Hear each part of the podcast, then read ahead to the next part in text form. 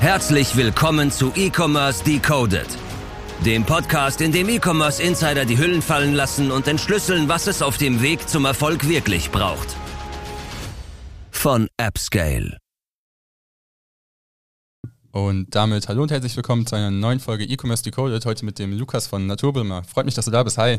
Hi zusammen, vielen, vielen Dank, dass ihr geht, seid. was geht? Cool, Wie geht's es dir? geklappt hat. Wie geht's? Ja, sehr gut. Äh, ein bisschen müde, ausgelaugt. Die Season ist endlich vorbei bei uns. Das ist endlich auch traurig. Ne? Also es ist ja ein saisonales Geschäft, Outdoor-Geschäft, immer Ja. sehr viel Operatives. Und jetzt, äh, ist ja Mitte September hier, jetzt geht es langsam in eine andere Phase. Aber wir freuen uns. Äh, wir haben richtig Bock drauf. Sehr geil, sehr geil. Äh, heiße Phase, lass uns gerne dabei bleiben. Der eine oder andere wird dich kennen, der eine oder andere vielleicht noch nicht. Viele wissen vielleicht, du arbeitest beim, äh, beim äh, äh, Alter, das ist ein Joker, Alter. Da ist direkt, Stark, Moritz. Da ist direkt, der, da ist direkt der, erste, der erste Cut. Äh, beim Naturbummler, ähm, hol die Leute vielleicht mal kurz ab. Angefangen hat es ja mit Dachzelten, jetzt ist es natürlich irgendwie schon äh, ein bisschen weiter, weiter gelaufen, das ganze Thema. Äh, hol vielleicht einmal kurz rein. Was geht ab bei euch? Ja, super gerne. Also äh, Naturbummler, äh, wir sind ein Outdoor-Startup aus Mannheim. Ähm, unser Fokus liegt vor allem auf Dachzelten. Äh, Dachzelte sind wie so ein, ja, wie der Name schon sagt, so eine Dachbox, die du auf dein Auto drauf machen kannst und äh, das du hochfahren kannst. Dann hast du drin eine Matratze, kannst drin schlafen. Das ist ein super, super cooles Produkt. Ähm, und mittlerweile haben wir auch so eine Produktwelt drumherum gebaut. Wir haben Stand-Up-Paddling-Boards, wir haben Hängematte, Isomatten. Also wir sind wirklich ein komplettes Outdoor-Startup. Äh, 22 gegründet. Ähm, Genau, also wir sind jetzt so im zweiten richtigen Geschäftsjahr eigentlich von uns und sind mittlerweile acht Leute, ähm, ja, gut am Wachsen, also ähm, gucken, dass wir mindestens 100% Wachstum jedes Jahr hinlegen. Jetzt am Anfang ist ein bisschen mehr, ne? aber jetzt nächstes Jahr ist auf jeden Fall das Ziel, 100%iges Wachstum hinzulegen. Ähm, ja, und sind auf einem ganz guten Weg, macht, macht mega Bock und ähm, ja, freuen uns äh, auf die Zukunft. Krass. Willst du vielleicht noch ein paar, ein paar KPIs droppen, was dieses Jahr vielleicht so erreicht wird? Weil, wenn man sich vorstellt, es ist erst das zweite richtige Geschäftsjahr, das ist ja schon Wahnsinn Wir eigentlich. sind schon siebenstellig. Vielleicht darf Also, ich so viel schon mal So vorwegnehmen. viel, den Rest, den Rest kannst du gerne ausführen, aber es ist ja schon sehr beeindruckend dann. Also ist äh, GG erstmal. Ja, also wir sind, ähm, dieses Jahr werden wir wahrscheinlich 4 Millionen, aber Brutto-Jahresumsatz erreichen. Ähm, ist das Ziel. Ähm, ja, das meiste wurde jetzt schon in der, in der Hauptsaison erwirtschaftet und äh, das Ziel für nächstes Jahr ist eine Verdopplung, also wir wollen in Richtung 8 Millionen gehen. Äh, das machen wir vor allem durch mehr Produkte, also wir werden unsere Produktpalette super stark ausweiten. Ähm, da kommen noch einige Sachen raus, vor allem so im Dachzelt-Zubehörbereich und wir wollen auch in mehr Märkte gehen. Also wir haben beispielsweise dieses Jahr erst im Juni äh, Facebook jetzt für Österreich geschaltet und ab dann kommen auch richtig viele Kunden aus Österreich rein. Das ist sowas, was wir ein bisschen verpasst haben. Äh, und Schweiz beispielsweise haben wir auch komplett außen vor gelassen. Also intern auf unserer Strategy Roadmap steht für nächstes Jahr das Wort Dachdominanz drauf. genau, das ist so. so Gutes äh, Wortspiel, würde ich sagen. Genau, das sind so die äh, Haupt-KPIs aktuell.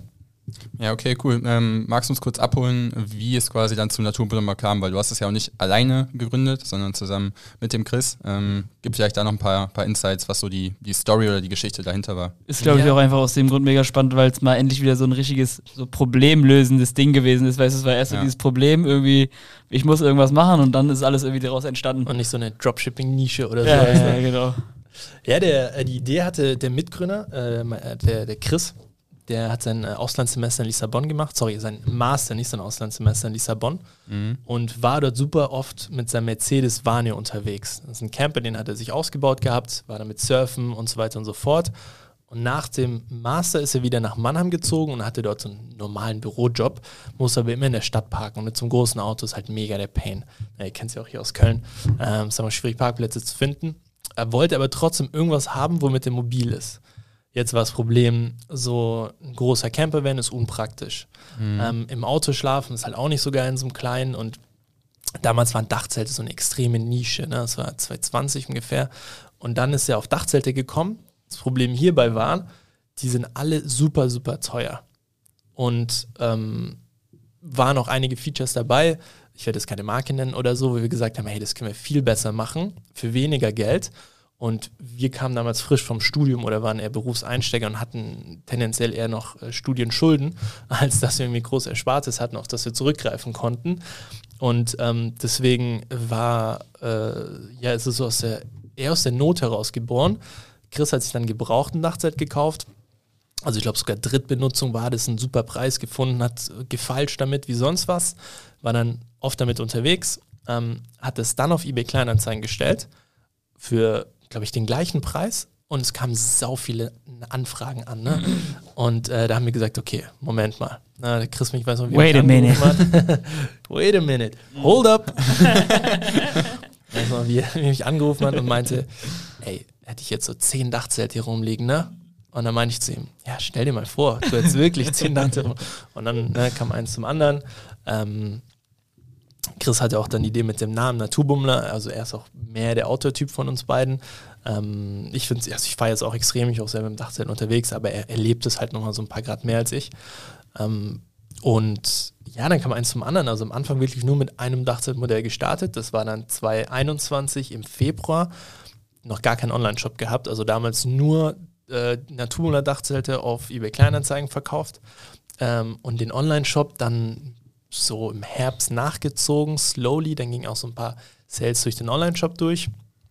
Ähm, und im gleichen Jahr ähm, bin ich dann auch auf Chris zugekommen und wir haben gesagt, ey, der Name ist so geil, die Brand an sich hat so viel Potenzial, lass uns doch viel mehr draus machen als nur Dachzelte. Ich hatte ähm, davor viel im, äh, im Amazon-Bereich, im FBA-Bereich gearbeitet und dann haben wir äh, als erstes mit äh, Stand-Up-Paddling-Boards angefangen, die jetzt auch, glaube ich, unser zweit, ja doch unser zweitbestverkaufsprodukt ist, sind die Stand-Up-Paddling-Boards.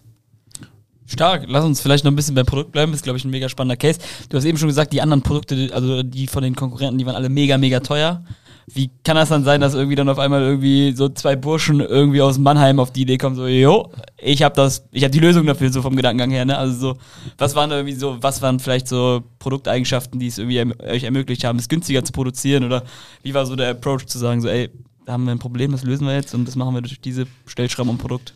Sag vielleicht auch einfach mal kurz gerne, was so ein normales, durchschnittliches Dachzelt vielleicht kostet, dass man einfach mal so den Vergleich hat. Oder falls du dazu eine Zahl parat hast. Also bei uns kostet ein Dachzelt im Schnitt 2500 Euro. Ja. Das ist erstmal viel Geld, wenn man das hört. Ne? Dann denkst du, boah, 2500 Euro. Aber von der Konkurrenz, da zahlst du teilweise so eher im oberen Bereich 4000 Euro. Also sind da schon günstiger. Ich würde mal sagen, wir sind im unteren Drittel sind wir eher oben angelangt. Ne? Ähm, ziehen aber den Preis aktuell auch an, weil wir gemerkt haben, hey, wollen lieber ein bisschen mehr, äh, noch mehr Features anbieten und Co. Aber das sind Kleinigkeiten. Also die Matratze haben wir optimiert, das Material der Matratze. Äh, und was bei uns ganz wichtig ist, wir sind ja eigentlich primär eine D2C-Brand. Alle anderen großen Anbieter, die haben Händlerstrukturen aufgebaut. Äh, und bei Händlerstrukturen hast du eine ganz andere Margenstruktur, du musst viel mehr einkalkulieren. Und das haben wir nicht dadurch, dass wir halt wirklich nur D2C sind. Ähm, wir machen das Fulfillment komplett selbst äh, von den Dachzelten, also Logistik, wir haben unser eigenes Lager, wir haben unseren eigenen Showroom, ähm, wir machen alles selber, wir haben nur ein bisschen Marketing ähm, äh, geoutsourced. Es, es, ist, es ist unsere Vertriebsstruktur um einiges angenehmer auch. Und das ermöglicht dann die, die besseren äh, Prozesse oder auch dann Preise quasi für euch. Genau, das ist einer der Gründe. Ich muss sagen, ich kenne auch nicht die Kalkulation von der Konkurrenz. Ähm, vielleicht haben die auch viel bessere Margen als wir. Ja. vielleicht machen wir da irgendwas extrem falsch. Das kann auch gut sein. Aber wir haben auch nur gesehen, ey, Problem, ne, ein bisschen zu teuer. Äh, du kannst einige Features noch optimieren. Wir können es auch gut abbilden und äh, so sind wir das angegangen. Okay, stark. Und wenn ihr jetzt so quasi so eine Roadmap beschreiben müsstest, ihr habt ja, ja quasi mit den Dachzelten gestartet, dann Stand-Up-Paddling-Boards mit dazugenommen und jetzt sogar noch viel, viel mehr Produkte im, im Sortiment. Kannst du mal kurz um, umreißen, wie sich das so entwickelt hat? Weil es war ja nicht auf einmal jedes Produkt da und ihr habt gesagt, wir haben jetzt das super Sortiment, sondern es hat sich ja auch sicherlich entwickelt. Ja, auf jeden Fall. Also genau mit Dachzelten gestartet. Wir haben nächstes Jahr, werden wir 13 Dachzeltmodelle im Sortiment haben. Also das ist schon auch unser Fokus ähm, und auch der Hauptumsatztreiber. Mit der Produktentwicklung angefangen von den Stand-Up-Paddling-Boards haben wir im April 2021, das war das erste Produkt außerhalb der Dachzelte, das wir angegangen sind, weil wir gesagt haben, hey, ist ein geiler Case, es passt auch mega zur Brand. Ähm, und wir fanden auch einfach alle Stand-Up-Paddleboards da draußen extrem hässlich. Muss man auch sagen. Was ist also so, wenn du es optisch beschreiben müsstest, was so der, was sind so ein paar USPs? Äh, optisch, Mhm. wir haben ein sehr schlichtes Design. Mhm. Ne, es ist nicht so Nicht dieses pinke, komische, Ja, genau so. äh, das ist guter Vergleich. So- Jeder weiß, worum es geht. Gebrandmarkt von der Kindheit. Genau, sondern es ist ein super schlichtes Design ähm, äh, in so, einem- so einem angenehmen Blauton. Äh, kommen jetzt nochmal zwei weitere Farben aus raus nächstes Jahr. Und wir wollten einfach ein geiles Stand-Up-Paddleboard machen, ohne groß Schnickschnack, aber eine gute Qualität für einen guten Preis, schlichtes Design, das geil aussieht. Ähm, das war alles auch. Ja, und dann ähm, haben wir noch ein bisschen eine Produktwelt drumherum gebaut, auch alles im Jahr 2021 oder vieles angegangen. Also es war eine Hängematte, Isomatte, Wasserfilter, ähm, so Sachen und das meiste ist auch 2022 gelauncht. Zusätzlich haben wir natürlich auch dieses Jahr noch ein paar weitere Produkte rausgebracht und also in dieser Outdoor-Welt äh, gibt es mega viel. Ähm, nächstes Jahr äh, kommen auch noch mal, ich glaube, wir entwickeln gerade parallel zehn Produkte für nächstes Ja? Jahr, Ja, okay. ähm, die alle nächstes Jahr rauskommen Little sollen. Teaser? Ja, ich darf noch keine Produkte sagen, aber die Idee ist quasi, wenn du campen bist mit einem Naturmüller Dachzelt, dass du so gut wie alles, was du für dieses Camping-Erlebnis brauchst, auch bei uns kaufen kannst, wenn du willst. Na, also kann sich jetzt jeder vorstellen, was da noch vielleicht dabei sein kann und was nicht, aber das ist der Anspruch. Und vieles davon werden wir auch nächstes Jahr dann schon umsetzen. Okay. Stark, stark. Jetzt versuchen wir natürlich auch immer dem Podcast so ein bisschen so die, die Hintergrundgeschichten hinter den Personen äh, so ein bisschen auch so anzuteasern, ähm, die, die halt in den Brands irgendwie mitverantwortlich sind. In dem Fall bist du es ja jetzt hier. Äh, man merkt auf jeden Fall, wir haben eben schon im Vorgespräch kurz ein bisschen gesprochen, man merkt auf jeden Fall irgendwie der Weg ins E-Commerce. Keiner wird irgendwie nachher am Abi sagt irgendwie, ich studiere E-Commerce, noch nie gehört, weißt du, wie ich meine?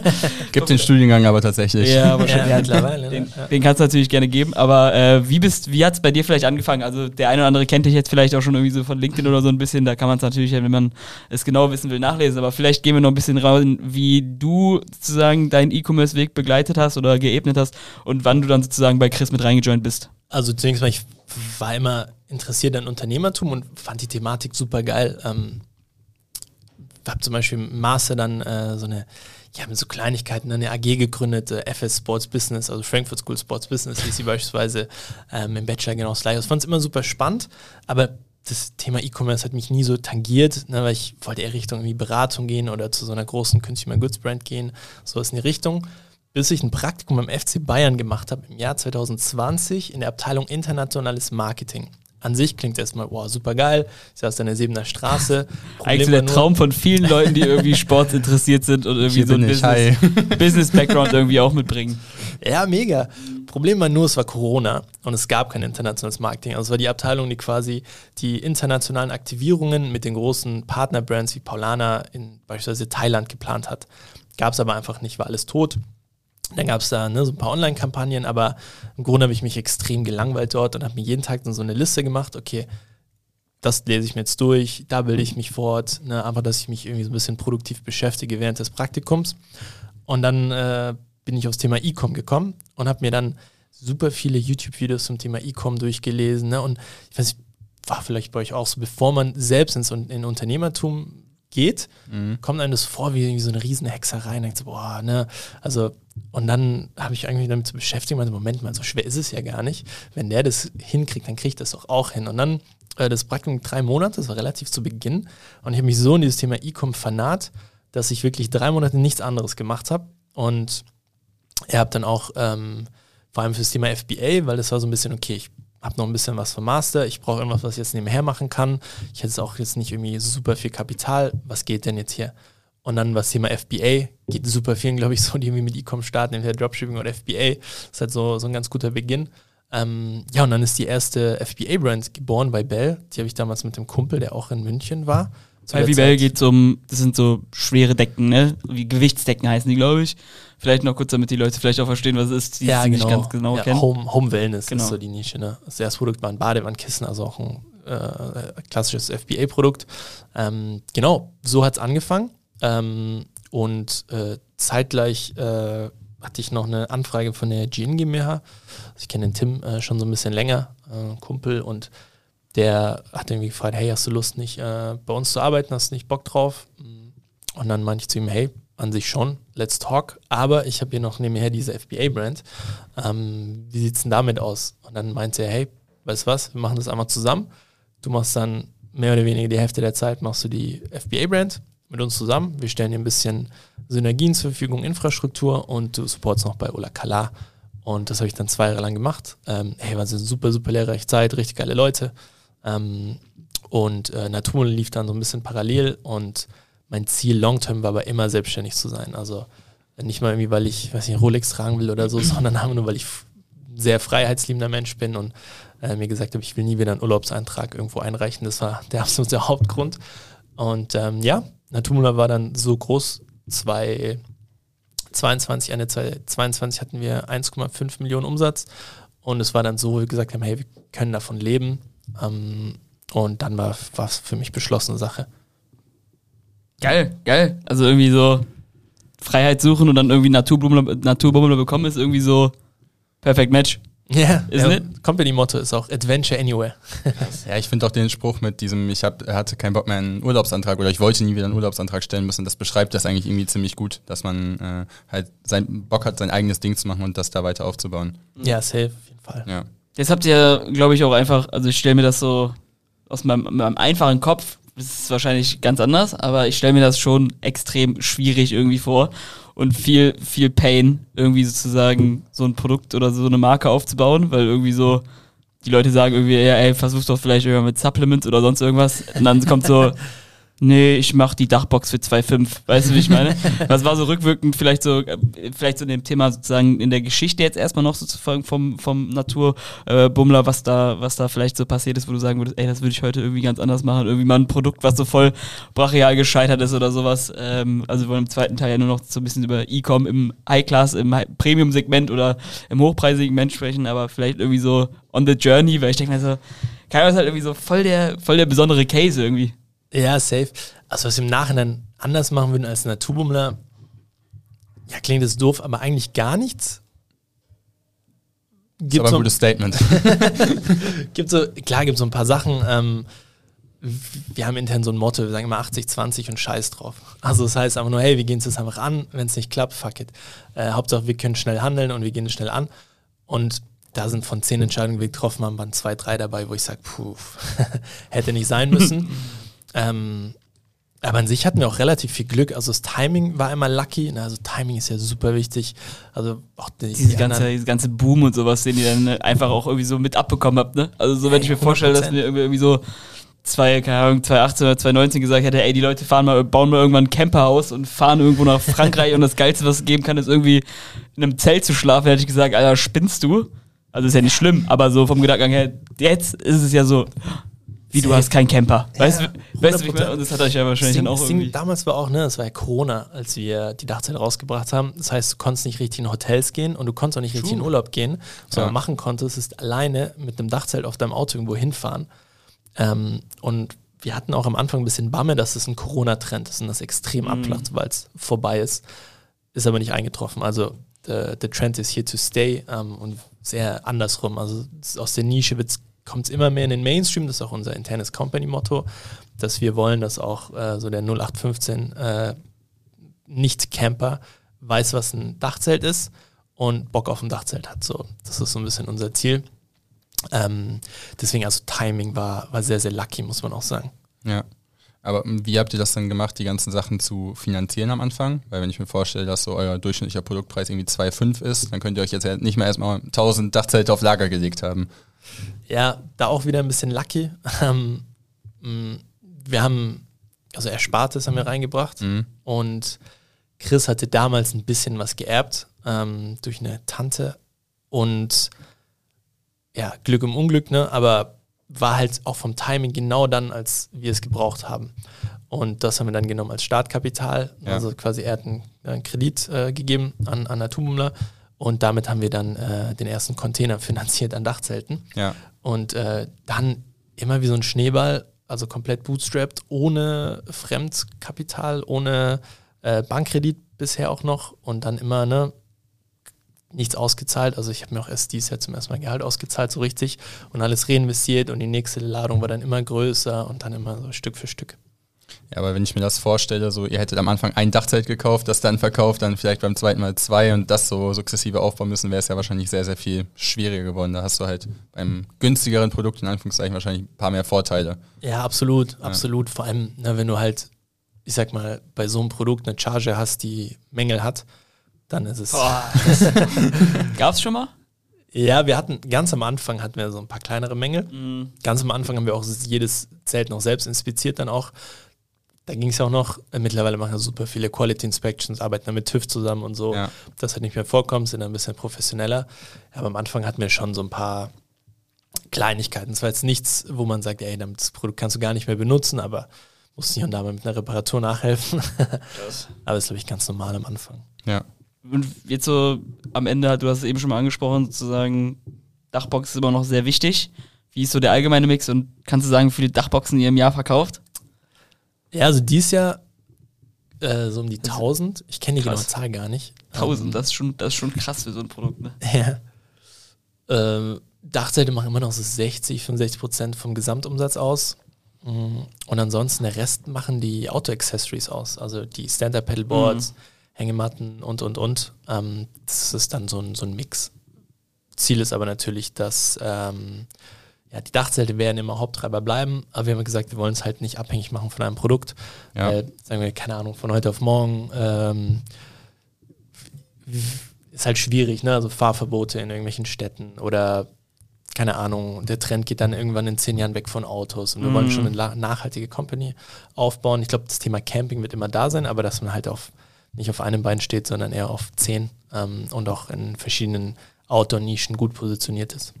Stark. Das heißt, euer Plan ist jetzt auch, wenn wir das so sagen würden, was ist von Naturblumen noch in der Zukunft zu erwarten, dass das da noch mehr ja, diversifiziert wird und nicht nur quasi die Dachzelte dann als, als Hauptaugenmerk da stehen, weil jetzt gerade seid ihr, zumindest meinem Empfinden nach, noch sehr bekannt als Dachzeltbrand.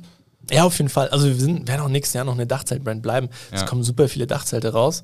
Äh, nächstes Jahr haben wir 13 Dachzeltmodelle am Start. 13? 13, Gerade genau. sind es 5 oder 4? Mm, Ich glaube auch ein bisschen mehr. Ich glaube, gerade sind es sieben. Aber das Ding ist, äh, ja, du hast ja Guck mal, dann hast du schon mal Farben. sechs von zehn Produktentwicklungen gerade voll released. Wir haben, wir haben die Flitzer-Reihe. Genau, Flitzer 1. Die gibt es nächstes Jahr in zwei Farben und drei Größen. Okay. Das sind schon mal sechs Zelte. Dann gibt es die Flitzer 2-Reihe. Das ist gleich wie der Flitzer 1, nur ist es nur, geht es nur auf einer Seite hoch, also ein Delta. mhm. Und es gibt auch in zwei Farben und drei Größen, sind auch nochmal sechs und schon mal zwölf. Und dann haben wir unsere Alu-Kraftkiste, das ist so ein kleineres Modell aus Aluminium. Das sind dann 13 Dachzelte und die gibt es dann nächstes Jahr. Das ist auch erstmal der Fokus, dafür sind wir auch bekannt. Ähm, da ist auch gerade das Momentum drauf, aber perspektivisch, ne, ich sag mal, Companies will man ja so aufbauen, dass sie für immer da sind. Ähm, wollen wir auch gucken, dass wir halt, der Anspruch sollte sein, von heute auf morgen fährt niemand mehr mit dem Dachzelt im Urlaub. Naturbaum überlebt, aber trotzdem, das ist so ein bisschen das, der Anspruch. Ja. Ja, es gibt ja, glaube ich, zum Glück auch einfach irgendwie relativ viele Touchpoints zu anderen Bereichen des Campings. Also sei es jetzt irgendwie jetzt nicht nur irgendwie die Dachbox, aber so, ich kann ja die Produkte rein theoretisch, die ich irgendwie dann über Naturbummler kaufe, kann ich natürlich auch einfach normal im Zelt benutzen vom Gedankengang her. Also Ja. es ist ja einfach ein, ein sehr, sehr, sehr, sehr guter Ansatz, glaube ich, irgendwie einfach zu sagen, so ein bisschen so, wie, wie Johannes vom Duschbrocken, den kennst du ja auch, irgendwie zu sagen, ey, wir wollen die Brand sein, die halt irgendwie für, für Nachhaltigkeit im Badezimmer steht und da sozusagen die ganzen Produkte drumherum baut, ohne Verpackung, äh, ist es ja dann, glaube ich, so ein ähnlicher Ansatz bei euch, irgendwie schon das ganzheitliche System für die Dachbox und alle Produkte, die da mit reinspielen. Aber ich kann sie dann auch irgendwie, sei es jetzt beim Duschbrocken, ich kann sie auch in der Küche benutzen vom Gedankengang her, weißt du, wie ich meine? Ja. Finde ich einen spannenden Case. Ja, 100 Prozent. Also genau wie bei Johannes äh, von Duschbrocken, das Thema Self-Care, Mhm. die haben die auch noch bestimmt 20 Produkte, die die theoretisch aufnehmen könnten. Das ist bei uns das Thema äh, Outdoor-Welt. Ja. Das kann man ja auch in jegliche Richtung spinnen und Co. Wir bringen auch im November zum ersten Mal so ein, ja, ich sag mal, Fashion-Item raus. Okay. Ähm, was zum Anziehen. Ich darf noch nicht sagen, was es ist. Es wird im November released. Ist auch eher ein Winterprodukt, weil wir sehr sommersaisonal sind und wir bisschen Überlegung hatten, okay, wir sollten noch ein bisschen was Richtung Winter machen. Ähm, doch, es ist was, was warm hält. Mehr darf ich aber nicht sagen, leider. Okay, sollen wir raten oder lassen wir es stehen? Ich würde sagen, wir lassen das so im Raum stehen. Wir lassen es im Raum stehen. Gut. Ja, sehr gut. Dann würde ich sagen, kommen wir zur ersten von zwei Fragen, die wir jedem Podcast-Gast äh, stellen. Und das ist die Frage, mit wem würdest du gerne mal einen Kaffee oder ein Bierchen trinken gehen? Wenn du dir jetzt eine Person aussuchen dürftest, die auf der Stelle hier wäre. Person wäre in 10 Minuten da. Oder sagen wir 17 Uhr zum Pre-Event. Sagen wir so. Also Phil Knight von äh, Nike. Echt? Ja, auf jeden Krass. Fall. Warum er? Das ist mein absolutes Lieblingsbuch. Er schielt sogar gerade noch auf ja, das ja. Buch hier. Ich wollte nicht sagen, das, ich, das ist mir direkt aufgefallen, Ja. dass es hier hat. Das sind auch meine zwei Lieblingsbiografien, die von Steve Jobs und äh, Shoe Dog von Phil Knight. Ich finde die Story einfach so unglaublich geil. Ähm, und super viel, was auch Nike hat äh, gemacht im Buch, haben wir versucht bei Naturbulle so ein bisschen zu incorporaten. So diese Underdog-Mentality. Mhm. Am Anfang war es ja Nike versus Adidas und da haben wir auch Naturbulle versus die anderen größeren Konkurrenten. Ist auch bei uns intern so ein bisschen so. Ähm, alle zusammenzuschüren, ist aber wahnsinnig geil. Also Phil Knight. Sehr cool. Irgendwas, irgendwas so ganz spezifisch, was du irgendwie gerne von ihm wissen würdest? Oder äh, ist es einfach so, irgendwie mal einfach ein bisschen Zeit mit so einer Person zu verbringen und dann irgendwie einfach mal zu gucken, wie der so ist? Ja, ich würde ihm sehr viele Fragen zu Internationalisierung und Marketing stellen, weil die sind ja super schnell internationalisiert, also schneller als andere Brands. Ähm, und du musst ja irgendwie auch Marketing in andere Märkte übertragen. Ne? Also, keine Ahnung, in Japan oder Südkorea Marketing machst, geht es ja ganz anders an als jetzt in Deutschland.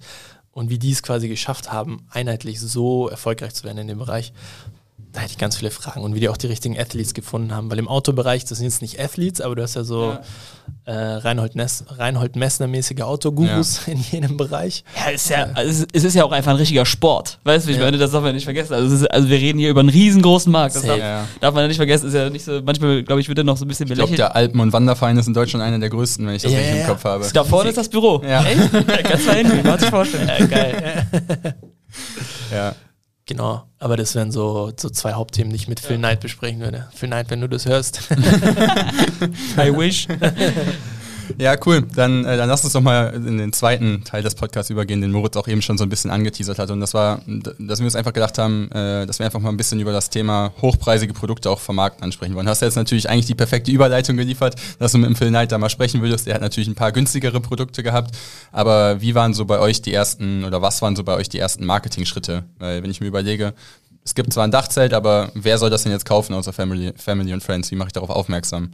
Was war bei euch da so, Dimi? Wie schwer ist es? Wie schwer ist es? Sei ehrlich. ja, es ist schon nicht so einfach, weil es ist was Ja, sehr, sehr Optimist. Nischiges. Gefällt mir gut. Also nicht so einfach. Es ist halt eine sehr, also fast schon die Nische in der Nische war es zumindest Ja. noch vor zwei Jahren. Und da musst du halt irgendwie gucken, wie erreichst du die Leute. Äh, am Anfang habe ich gesagt, wir haben mit eBay Kleinanzeigen gestartet. Die erste Marketingmaßnahme war so eine Premium-Anzeige von eBay Kleinanzeigen. Für dann 5 Euro oder 10 Euro oder sowas. Genau, weil Ja. überall, also bei teuren Produkten, vierstelligen Sachen, super viele Autos, egal was, Leute suchen oft auf eBay Kleinanzeigen oder im Ausland wäre es dann irgendwie so ein Craigslist oder so. Ähm, und wenn du da als Unternehmen platziert bist und die sehen, ah, halt mal, ich suche gerade ein gebrauchtes Dachzelt, aber das kostet ja fast genauso viel wie die anderen gebrauchten und ist das neu und hm, schau mal, das sieht vielleicht sogar noch mal besser aus. So, das war so der erste Gedanke, den wir hatten. Ähm, ja, und dann, als die Website stand, haben wir Instagram sehr stark aufgezogen.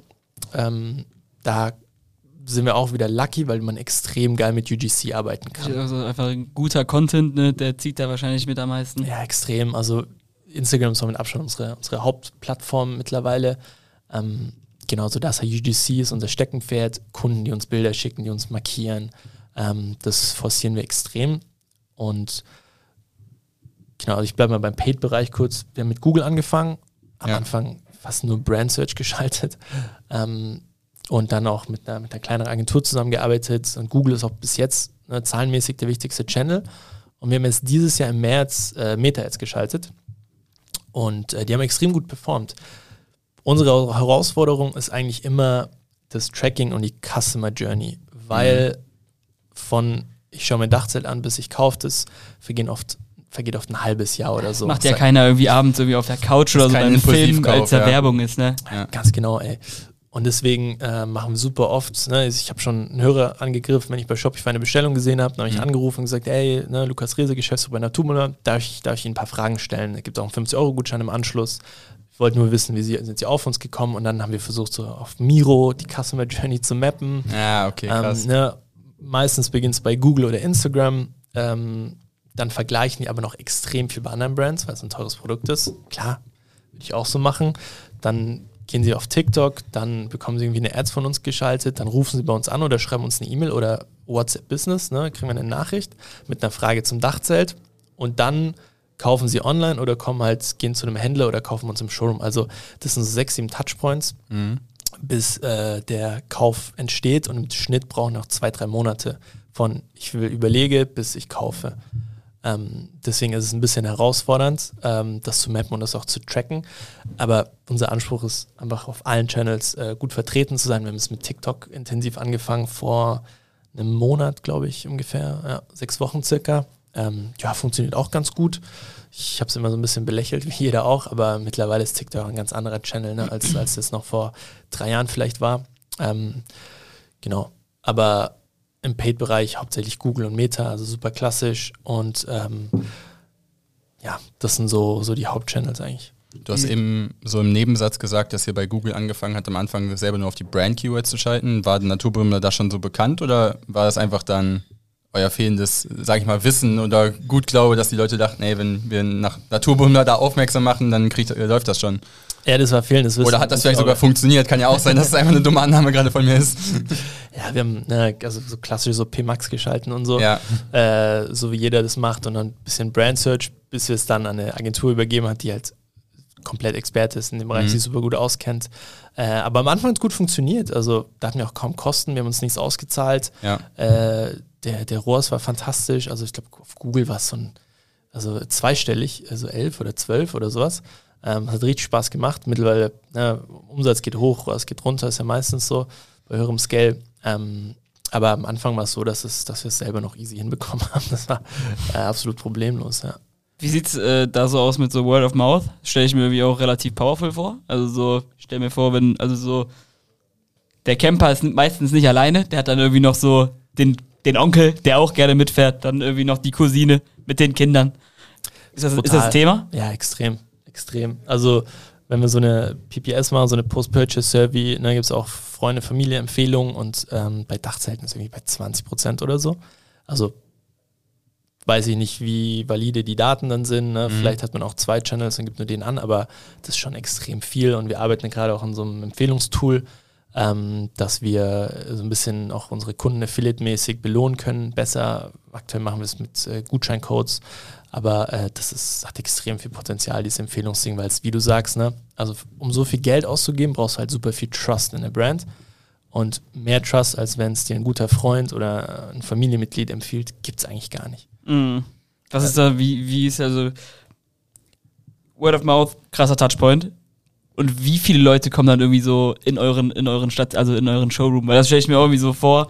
Wahrscheinlich sagt so auch die Hälfte, die irgendwie online eigentlich schon dabei ist, kaufen so, nee Mann, ganz ehrlich, bei zweieinhalbtausend fahre ich vielleicht irgendwie eher nochmal die Stunde irgendwie am Samstag oder was weiß ich zu den Jungs, guck mir das einmal an, dann packe ich es halt da ein, weißt du, wie ich meine?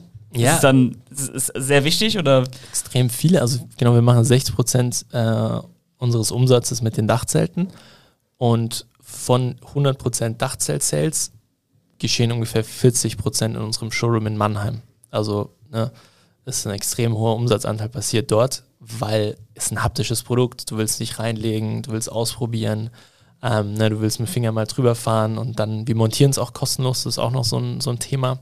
Also ne, oft sind es Leute vielleicht nicht so handwerklich geschickt sind, die kommen dann halt gerne vorbei, haben die Dachträger schon drauf äh, und lassen sich dann montieren und fahren dann oft damit direkt in den Urlaub. Das gibt es auch oft Geil. im Case. Geil. Wie kompli- kurz für mein äh, kleines Gehirn, wie kompliziert ist es, es aufzubauen? Ist es so ein bisschen so Lego für Erwachsene oder ist es schon so wirklich so, ey, lass halt mal vielleicht einen Profi machen? Oder krieg ich das auch hin? Ey, es kommt voll auf dein Auto und auf die Dachträger an. Wenn du Mm. zwei simple Längsdachträger hast, ja, dann, wenn du schnell bist, dann ist es in 20 Minuten aufgebaut, das Ding. Also es geht echt, oder in einer Viertelstunde sogar, es kommt echt voll aufs Auto an. Aber eigentlich ist super, super easy. Mhm. Aber jetzt, wenn wir das kurz zusammenfassen, ist das ja eigentlich gar kein geiles Produkt vom Ding her zum, zum E-Commerce durchstarten. Weil du hast ja eben schon selber gesagt, ihr habt Probleme mit äh, eigener Logistik oder ihr müsst die Logistik selber machen, weil ein Ja. D- DHL das niemals verschicken wird oder ein DPD oder was auch immer. Äh, du hast eben gesagt, das muss auch noch aufs Auto passen. Äh, in den verschiedenen Situationen passt es, wird es dann auf jedes Auto passen vom Ding her. Das Produkt ist sehr, sehr teuer, lange Entscheidungszyklen. Warum? Also würdest du es vielleicht nochmal machen oder? Ja, auf jeden Fall. Also macht extrem Bock. Ähm, die Gründe, die du genannt hast, sind auch ein Vorteil, weil du nicht so wie bei einer bei so einer Amazon-Nische so 100 Anbieter hast. Ne? Also ja, was so Burggräben dann mäßig. Ja, genau. Ähm, und du musst wirklich Bock haben aufs Produkt. Also es muss schon eine Passion sein. Du musst Ja. Bock haben anzupacken. Also am Anfang haben wir das Lager auch komplett alleine gemacht, haben wir Dachzelle von A nach B geschoben und so. Ähm, ne, mit dem Stapler da hin und her gefahren und alles. Also das ist dann auch wiederum so ein Vorteil für uns. Aber klar, jetzt rein aus diesen klassischen, aus der klassischen E-Com-Sicht äh, macht es eigentlich gar keinen Sinn, auf Dachzelte zu gehen. Aber wir sind da so reingerutscht. Das wäre ja ein Zufall ne, mit diesem eBay Kleinanzeigen und einfach Ja. mal ausprobieren. Macht ihr das noch? Ja, es, die Anzeigen laufen immer noch. Safe, Ja, ja. geil. Also Markt mittlerweile ist ein, der kleinste Teil Mhm. kommt über eBay Kleinanzeigen, sondern eher durch den Shop. Aber äh, die Anzeigen gibt es noch, ja. Aber das heißt trotzdem jedes Mal wieder genau das gleiche Produkt. Stark. Finde ich gut. Fast Finde ich gut. Finde ich gut. Sehr gut. Hast du noch gerade irgendeine eine offene Frage? Ich äh, finde, glaube ich, das Thema, also so, okay, wir haben jetzt so ein bisschen verstanden, das Produkt, also so, wenn man jetzt einmal so ein bisschen philosophiert, ist es, glaube ich, so, Also es war bei mir auch so. Ich habe am Anfang gedacht, puh, schwieriger Markt, schwieriges Ding. Aber jetzt, wenn du es einfach mal so ausformuliert hast, ist es irgendwie eine ganz andere Sicht, die man sozusagen auf dieses Ding hat. Weil ihr habt ja auch einfach dann wahrscheinlich auch einfach eine sehr, sehr gute Marge. Was heißt eine sehr gute Marge? Aber sagen wir erstmal, ihr macht erstmal gut Geld. Wahrscheinlich ist es nicht auch ganz unprofitabel, was das, was ihr macht. Also äh, das ist dann irgendwie, glaube ich, einfach auch allgemein viele Metriken, die es dann trotzdem irgendwie ganz gut beeinflussen können. Ja, auf jeden Fall. Also wir sind jetzt nicht Apple, ne? Aber Marge ist wahrscheinlich besser als bei so einem klassischen äh, FBA-Produkt. Mhm. Ähm, aber es ist nicht so, dass unsere Marge so gigantisch hoch ist oder so, sondern das schon. Man kann davon leben. So genau, ja, ja, genau. Kann, kann auf jeden Fall davon leben. Ähm, und unser Hauptaugenmerk aktuell ist eher alles wieder zu reinvestieren. Also mhm. viel zahlen wir uns nicht aus mhm. ähm, und wir sind voll auf Wachstum, Wachstum, Wachstum. Und ähm, aber mal gucken, wie weit wir kommen können. Ja, spannendes Thema auf jeden Fall, Wachstum, Wachstum, Wachstum. Aber ist natürlich irgendwie gerade noch ein bisschen behemmt, ne? Irgendwie mit sozusagen dieser Saisonalität. Kriegt man das nicht irgendwie vielleicht irgendwie so, kriegt man das irgendwie hin, dass man es irgendwie einfach kontinuierlich übers Jahr hinbekommt? Weil wenn ich mir irgendwie vorstelle, irgendwie meine Nachbarn von meinen Eltern damals waren so die absoluten Die-Hard-Camper. Anstatt irgendwie in Urlaub zu fahren, haben die sich dann irgendwie vor 20 Jahren einen, einen Camper gekauft für ein paar 10.000 Euro und sind dann wirklich, seitdem ich denken kann, fahren die halt jeden, jedes Jahr irgendwie drei, vier Mal damit weg. Aber ich weiß jetzt gar nicht, ob, das, ob der Punkt des Kaufens jetzt muss es zwingend Sommer sein? Ich stelle mir vor, so kriegt man es vielleicht nicht auch irgendwie so ein bisschen geschiftet. Du hast eben schon gesagt, irgendwie so Black Friday hat so eben kurz schon mal angeteasert. Ähm, damit verschiebt ihr es natürlich irgendwie so ein bisschen, aber eigentlich am geilsten wäre es ja natürlich, wenn du so irgendwie so kontinuierlich ein gewisses Grundrauschen so im Jahr hinbekommst. So, ne? Ja, mega guter Punkt. Äh, also, triffst Nagel auf den Kopf. Es ist einfach so. Es ist, äh, das ist die Herausforderung, die wir haben, immer ein Grundrauschen zu haben. Ich sage auch immer, es ist einfacher, ein sommersaisonales Produkt zu haben, als ein wintersaisonales Produkt, weil du hast nach Sommer, du hast trotzdem Black Friday, du hast trotzdem Weihnachten, mhm. äh, du hast trotzdem so ein paar Sales-Events, ähm, von denen du profitierst, weil die generelle Konsumlaune am Markt da ist. Und da können wir mit Rabatten entgegenwirken, ähm, mit so kleinen Sales-Aktionen. Wir machen weniger Rabatte, aber wenn alle einen Rabatt machen wie Black Friday, dann ziehen wir auch mit. Und dann haben wir so Sachen wie den Naturbummler äh, Geburtstag, äh, der ist Ende Februar, also kurz bevor die Saison losgeht. Äh, da ist der Store dann immer auch zugeschlossen, machen wir jetzt so einen, so einen klassischen VIP-Sale. Ähm, da geht dann auch immer gut was. Aber wir arbeiten die, daran, die Produktpalette auch dahingehend auszuweiten, dass wir auch im Winter ein paar Produkte haben. Das war auch das, was du angeteasert hast mit dem genau. Produkt sozusagen für den Winter jetzt, das jetzt rauskommt demnächst, ne? Ja, ja ganz genau. Ähm, und dann so ein bisschen den Anreiz auch zu schaffen, ähm, auch aus einer marketingtechnischen, aus einer Marketing-Sicht zu sagen, ähm, hey, kauft das Dachzelt doch jetzt, sparst vielleicht 100 Euro ähm, oder so ein bisschen im Januar so äh, Neujahrs-Resolution-mäßig äh, das mhm. anzuteasern und da arbeiten wir halt ein bisschen daran. Ähm, aber genau so ein Dachzelt kauft man sich für mehrere Jahre. Ob du es im mhm. April kaufst oder im Januar ist an sich egal. Wie entscheidend ähm, ist dann also nur noch der Preis? Ist es dann immer noch so einer der Haupttreiber oder ich, ich stelle mir gerade so im Kopf vor, halt so, okay, wenn ich weiß, so, ich würde, ich werde die Investition tätigen, äh, kostet mich 2,5. Ob ich das jetzt irgendwie im Sommer für 2,5 kaufe oder im Winter für 2,3, weiß ich nicht. Ist das, äh, ja, habt ihr das schon mal irgendwie so ein bisschen messen können irgendwo, ob das dann so, ob das dann auch wirklich sozusagen so die Kaufemotionen am Ende irgendwie dann triggert? Ja, es triggert schon ein bisschen. Mhm. Also du musst halt im November, wenn es halt, sagen wir, 0 Grad hat, musst du Leute eher von überzeugen, sich ein Dachzelt zu kaufen, als wenn es eh schon Sonne ist und die wissen, hey, ich hole mir das Ding jetzt und fahre einen Tag danach direkt auf den Campingplatz oder einen Urlaub. Äh, Im November steht es halt bei den meisten erstmal dann noch irgendwie im Keller oder in der Garage. Ähm, außer die ganz Braven, die äh, ziehen sich einen dicken Pulli an und, und, fahren trotzdem in den Campingurlaub damit. Das gibt es ja auch. Ähm, aber da muss man schon aktuell so marketingtechnisch mehr Aufwand betreiben, dass äh, Leute dann auch wirklich kaufen und zu mehr konvertierst. Und wie ist bei euch der Faktor von, ich sag mal, neuen zu wiederkehrenden Kunden? Weil wenn man das Problem hat, okay, ist eine große Anfangsinvestition, äh, du kaufst ja eine Dachzeit für mehrere Jahre, da wird ja jetzt gerade bei einer zweijährigen Historie von der Brand nicht irgendwie äh, eine Person sein, die schon vier Dachzelte gekauft hat. Vielleicht schon, wäre wär interessant zu wissen, aber euer, neu, oder euer wiederkehrender an, äh, Anteil an Kunden kann ja gerade, stand jetzt nicht so hoch sein, oder? Ja, so laut Shopify Dashboard sind wir bei 10% ungefähr. Das ist aber ähm, nicht mal so schlecht. Ja, ja, das ist gar nicht so schlecht. Also jetzt in der, in der Hauptsaison ähm, ja. sind wir bei 10%, der Offseason ein bisschen geringer. Ähm, auch hauptsächlich wegen dem Thema, ne, du kaufst dir ein Dachzelt und dann brauchst du ein Stand-Up-Pedalboard und wenn du mit dem Dachzelt zufrieden bist, ist es naheliegend, dass du auch dann bei uns dein, dein Stand-Up-Pedalboard kaufst oder ja. deine Hängematte. Ähm, Aber ansonsten, unser Fokus ist nicht auf Customer Retention. Mhm. Natürlich auch, geben unser Bestes, ne? aber äh, es ist halt nicht so ein klassisches Retention-Produkt. Einfach ein Dachzelt. Ein Dachzelt kaufst du einmal, kaufst vielleicht noch ein paar Add-ons Ja, und dann ist vorbei und dann hast du für mehrere Jahre auch ein Dachzelt. Ähm, bestenfalls hältst du auch dein Leben lang. Ähm, deswegen ist Neukundenakquise für uns auch so ein bisschen Fokus. Deswegen sind auch neue Märkte irgendwann auch ein Fokus bei uns. Also ist da nicht so, dass du dann erstmal, äh, keine Ahnung, Customer Lifetime Value hast von 10.000 Euro oder so, sondern Mhm. muss schon äh, auf Neukunden gehen. Aber es ist, glaube ich, auch äh, in den aktuellen schwierigen Zeiten äh, guter Fokus zu sagen, so, ey, ich fokussiere mich jetzt einfach sozusagen auf die profitable Neukundengewinnung oder dass ich damit gut fein bin, äh, anstatt zu sagen, so, ey, ja, aber wenn der jetzt das zweite oder dritte Mal kauft, dann passt das schon. Wer weiß, ne? Aber trotzdem, auf der anderen Seite nehmt ihr die Leute, die wieder kaufen würden, natürlich trotzdem mit. Also jetzt vielleicht jetzt akut noch nicht so perfekt, aber ich sag mal so, jetzt in einem Jahr, wenn sich das Produktportfolio auch einfach erweitert hat, dann weiß die Person wahrscheinlich auch so, ey, yo, wenn ich mal eine richtig gute Isomatte brauche oder irgendwie die perfekte Lampe für, für das Dach, fürs Dachbox, dann gehe ich wieder zu den Jungs. Weißt du, wie ich meine von dem Gedankengang her? Ja. Dann Ja, schaffst es halt so irgendwie, Fokus jetzt gerade, das Schiff fährt voll auf Neukunden, aber wenn dann irgendwie sozusagen die Produktpalette passt, dann steigen die Leute auch hinten auf den Zug mit drauf ein mit der Retention. Also das ist, glaube ich, ein guter Ansatz. Ja, auf jeden Fall. Dies Jahr war auch aus der Marketing-Sicht unser Fokus eher darauf, Leute, die sowieso schon an Stand-Up-Paddling-Boards und an Dachzelten interessiert sind, davon zu überzeugen, Naturmüller zu kaufen.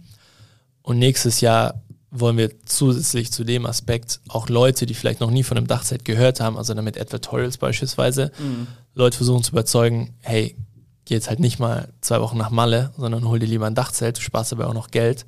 Ähm, kannst dann mit deiner Freundin zwei, drei Wochen unterwegs sein, ist auch super geil. Also so ein bisschen Richtung Glamping auch zu gehen, also Glamorous Camping. Ja.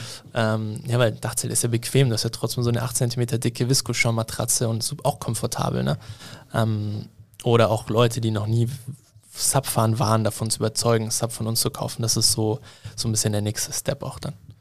Ja, cool. Stark. Würdest du sagen, dass es ohne, ohne Fremdkapital dann weiter zu bewerkstelligen? Also wollt ihr weiter bootstrapped äh, wachsen? Oder macht es vielleicht zu irgendeinem bestimmten Punkt Sinn, zu sagen, okay, Das ist eine richtig gute Frage. wir skalieren jetzt nochmal komplett äh, durch die Decke und holen Weil- irgendwie einen Geldgeber dazu? Weil du musst ja auch, glaube ich, überlegen, so, keine Ahnung, wenn ich jetzt sagen würde, ey, ich erschließe jetzt mal Italien oder sowas, das ist ja jetzt irgendwie so, also nein, vom Gedankengang her, oder sagen wir Kroatien, who knows. Naja, Und ich sage jetzt mal vielleicht so, ja, ist jetzt eben dann wieder der Vergleich, ich verkaufe jetzt nicht die 15 Euro Supplements, sondern irgendwie kostet mein Produkt 2,5. Da muss ich jetzt irgendwie erstmal Distribution aufbauen, sondern irgendwas. Das heißt, ich muss irgendwie erstmal nochmal zwei LKWs, in zwei Container kaufen, die kann ich gar nicht vorfinanzieren. Tell Ja, us, das what war is auch, the plan? Das war dieses Jahr auch ein mega der Pain. Also wir waren so oft sold out. Mhm. Ähm, Echt? Ja, Mit den extrem, Dachboxen? Extrem oft. Das Coole ist bei so einem High-Price-Produkt, da warten die Leute auch drauf. Ne? Dann Mhm. halt geht direkt Vorbestellung an. Ähm, und wenn du im April sold out gehst, also am Anfang der Saison, ist halt dann schon warten, scheiße, ne? ja, aber die Leute warten dann noch einen Monat. Jetzt haben wir es gemerkt, im August waren wir auch sold out. Da haben die Leute nicht mehr so sehr gewartet, weil die wissen halt, ist die hey, Saison vorbei. genau, Saison ist vorbei, ich will jetzt damit zwei Wochen weggehen. Und äh, ich weiß gar nicht, was da unsere Opportunitätskosten waren, die, äh, wie viele Kunden wir dadurch verloren haben. Das ist halt so eine Grauziffer. Mhm. Aber ähm, hätten wir irgendwie einen Kredit aufgenommen, wäre das nicht passiert. Und nächstes Jahr wollen wir auf jeden Fall vorbereitet sein und komplett, komplett äh, das Lager voll haben rund ums Jahr und lieber ein bisschen zu viel als zu wenig. Ähm, deswegen arbeiten wir da gerade auch an einem Kredit.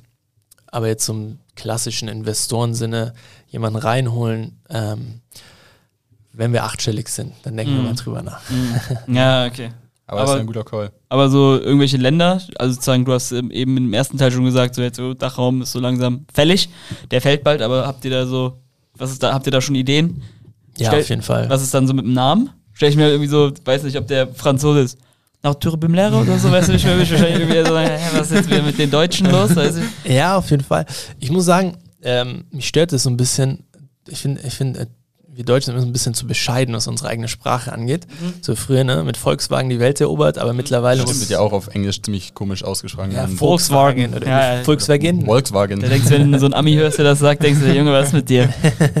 Ja, aus unserer Sicht schon. Für die klingt es dann halt normal. Ja. Ähm, und ich finde es eigentlich ganz geil, mit dem deutschen Namen auch versuchen, so ein bisschen, äh, muss nicht alles irgendwie Englisch klingen oder Angli mit Anglizismen um sich werfen.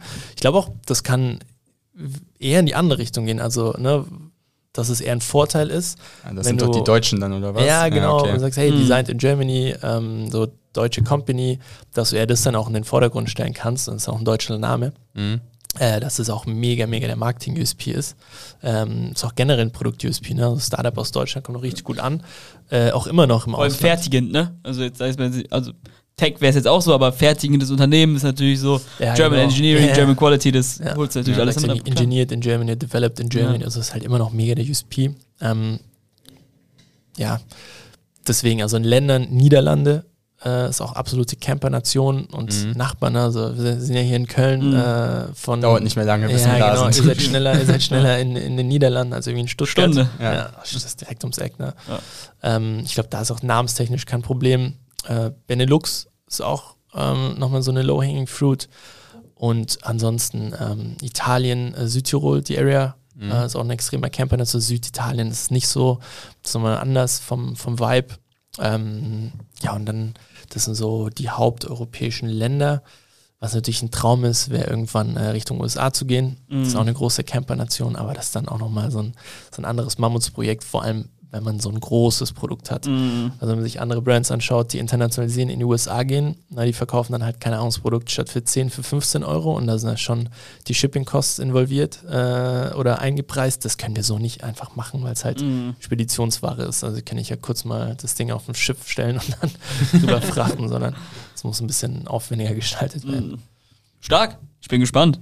Ich würde sagen, Dann lass uns zum, zum Abschluss die, die zweite Frage äh, von zwei Stellen, die wir jedem Podcast-Gast stellen.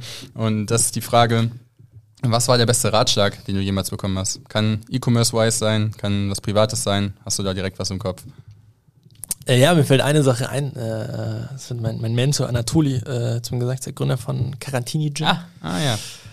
der meinte zu mir, na, ich hab, äh, war Werkstudent auch dort eine Zeit lang, ähm, bevor ich mich selbstständig gemacht habe auch. Und da habe ich super lang mit dem damals diskutiert wegen Selbstständigkeit und so weiter und so fort. Und dann hat er mehr oder weniger zu mir gesagt, ey Lukas, mach was du willst, aber mach nicht den Fehler, dass du dein Leben lang bereust, es nicht versucht zu haben. Das ist alles, was ich zu dir sage. Und das hat mir damals schon gereicht, um mir so einen letzten Stups zu geben, dass ich, ja, dass ich mich traue. Ja. Das ist auch der beste Ratschlag. Würde ich sagen, das waren äh, schöne Worte zum Ende. Vielen Dank, dass du da warst. Hat mir sehr viel Spaß gemacht. Äh, ich glaube, Moritz hat auch sehr viel Spaß, wenn man sich sein Gesicht anguckt. Ja, danke für die Einladung, war richtig cool, hat Spaß gemacht. ja. yes. Vielen Dank fürs Kommen. War eine coole Folge. Und ich würde sagen, wir genießen jetzt noch das eine oder andere Getränk. Und äh, ja, bin Machen gespannt, wie es entwickelt. Vielleicht so in anderthalb Jahren nochmal eine kleine Catch-up-Folge. Ich hoffe, dann ist Ja, Benelux gerne. gefallen, Italien, Italien und irgendwie die USA. mal. Die USA sind kurz vorm Mit dem, äh, mit dem deutschen Brand. Ich bin gespannt. Danke dir, Lukas. Ciao, ciao. Danke euch. Ciao, ciao. Danke dir, ciao.